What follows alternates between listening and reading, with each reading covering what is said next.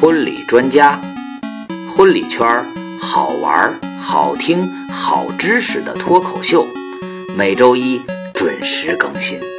大家好，我是俊博，我的微信号是幺三三八幺三三零九二七，欢迎您加为好友，多多交流，咱们一起为婚礼事业添砖加瓦。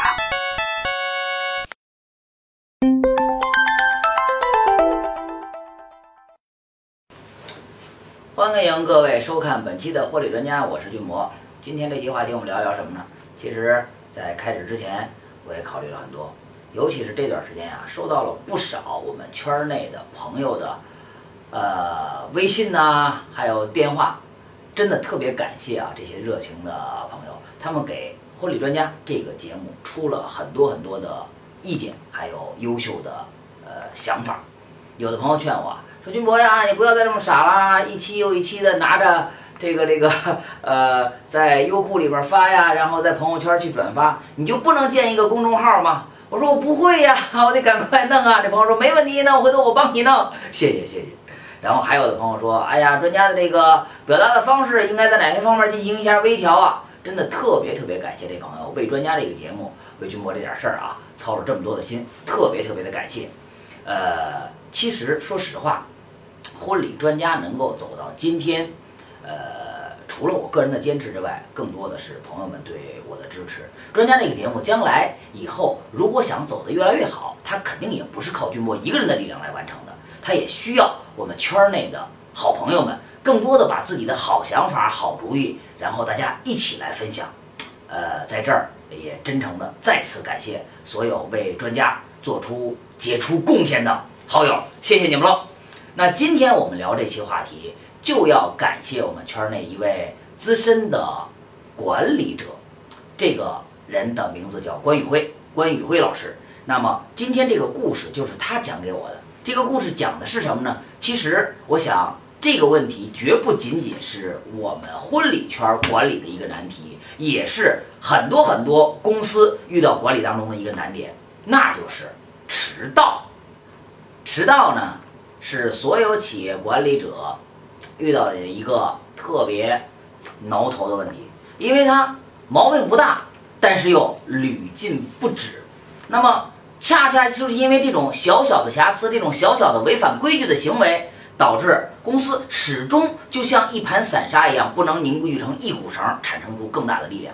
有人不是说吗？说知道并不重要。知道并做到才重要。那么我们管理者明明知道迟到的行为去破坏企业的组织力、凝聚力，那为什么就不能够一下彻底根治这种顽疾呢？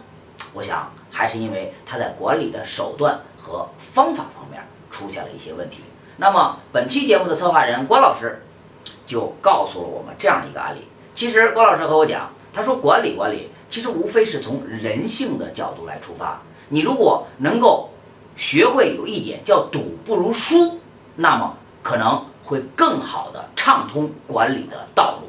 那么今天讲这个案例，就说的是他曾经任职的一家婚礼公司的一个案例。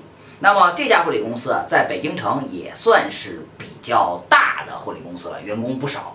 每个月迟到的人，哎呀，真的是愁坏了人了，每次都屡禁不止。而且尤其是现在这个时代。有一些婚礼行业的从业者，尤其是一些年轻的九零后的策划师，他们很有个性啊，他们一点不怕你制定的这些规章和制度。你比如说，你迟到，你罚多少钱？五十是吗？没问题，我现在就给你拍二百，我把接下来一个礼拜的罚到款、罚罚迟到的这个款我都给你，你罚吧。姐不在乎，哥不在乎。你说，作为这样，如果是部门领导或者公司领导，你可怎么办才好？那如果说你说你点名批评，批评他。我不在乎，我也不怕这个寒碜，那怎么办？哎呀，这些问题就一直困扰着管理者。那么接下来，郭老师指导的这个方法，就按照赌不如输，来慢慢的扭正了这种迟到的行为，基本上做到了零迟到的现象。那么他是怎样来进行的呢？首先，他作为一个公司的经理和管理者。他没有义务，也没有能力去在公司里面拿出一大部分的钱，去专门成立一个奖金，去奖励什么呢？奖励不迟到的人。那么怎么办？他就从过往公司迟到罚款的奖金当中去抽出了一部分资金。按照他们过往的经验啊，每个月员工迟到的罚款的金额大概是在四千元，他一下子就拿出了六个月，六个月就是两万四千元。用这两万四千元干什么呢？在公司成立了一个奖池。这个奖池用来抽奖，谁来抽奖呢？只要您这个月是全勤不迟到，您就拥有了抽奖的资格。谁来抽这个奖呢？由公司的领导层去抽。但是只要这个月是由你来抽奖，那么你这位 A 姓领导就自然的就放弃了你中奖的资格，这样形成了公平、公正、公开。那么当这个政策刚刚开始实行的时候，其实公司的迟到率并没有降低。那么他把抽奖日定在了每月发工资的那个日期，这样的一个月就慢慢慢慢慢慢的走过来了。那么你会发现，该迟到的员工其实他还会迟到，该全勤的员工他还会全勤。慢慢慢慢的，罚钱是正常的，罚的钱也正常的继续投入到奖池当中，这两万四千块钱可就趴在这个奖池当中了。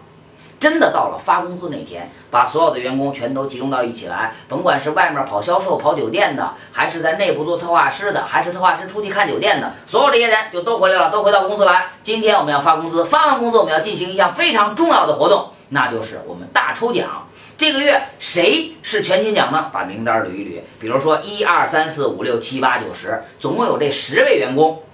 他们获得了全勤奖，一直精心敬业的为公司服务着，而且没有过任何一次迟到的行为。好了，你们现在就拥有了抽奖的资格，把他们这十个人的名单搁到一个抽奖箱当中，找公司的某部门的领导，OK，蒙上眼睛，接下来开始抽了。但是啊，这个领导一定他是记住前提，就是他不允许有中奖金额了，这样保证了公平、公正、公开。开始抽抽抽，他比如说抽出了 A B C D D，小 D 中奖了，哎呀！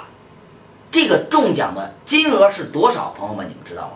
是整整奖池基金的一半的数字，啊，两万四的一半就是一万两千元，当场就发放一万两千元的全勤奖的中奖的金额，这是什么？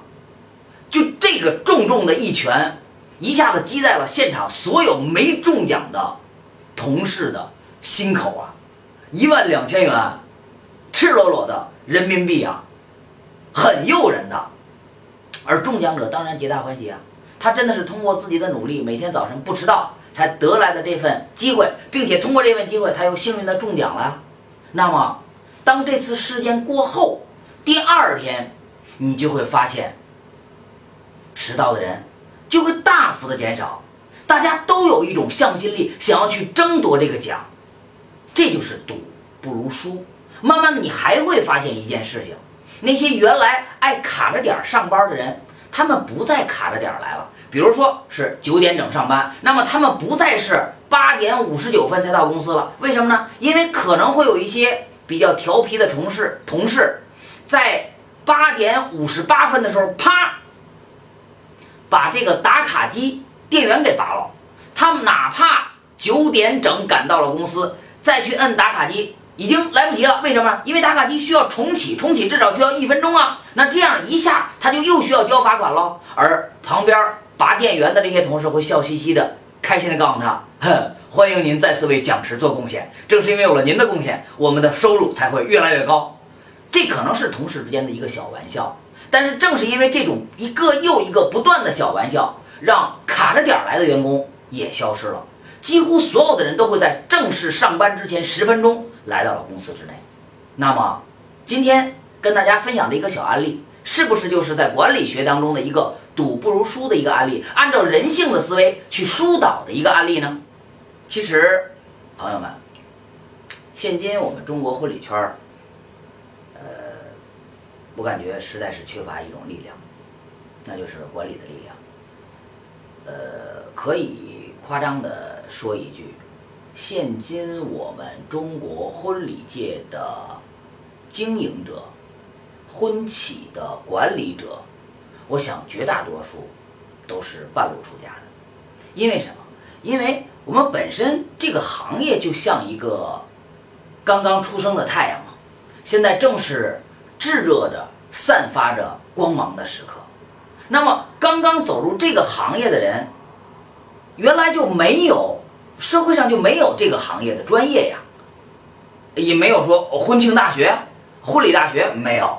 那么，我们都是因为喜爱着这个职业，然后或者有的人发现，哎，这个行业当中有利可图，值得自己把事业放在这个重心上，我们才会从事这个行业。那么，既然是半路出家，那必然会造成自己在经营方面、管理手法的一些缺失。你说去借鉴一下别的行业吧，哎，我们这行业有它很多的特殊性。那么你说去学习一些专业的管理知识吧，这个行业貌似又没有这方面的培训。所以，军博在这里也发下一个小愿望，呃，从本期开始，再往后，呃。军博会尽可能的去拜访我们一些圈内的管理专家，或者向一些我们圈外的管理专家去求教，尽可能的把一些知识转化成适合我们本行业应用的一些要点，拿出来和大家一起多多分享，这样才能让我们婚礼的事业变得越来越美好。这也是我一个衷心的愿景。那么这段时间，军博接收到不少朋友。为专家提来的各种各样的意见，其实在这儿，现在我个人的目标也越来越清晰了。专家这个栏目到底要讲些什么呢？我自己把它分为几种不同的呃定义，它大概分为这样以下几类。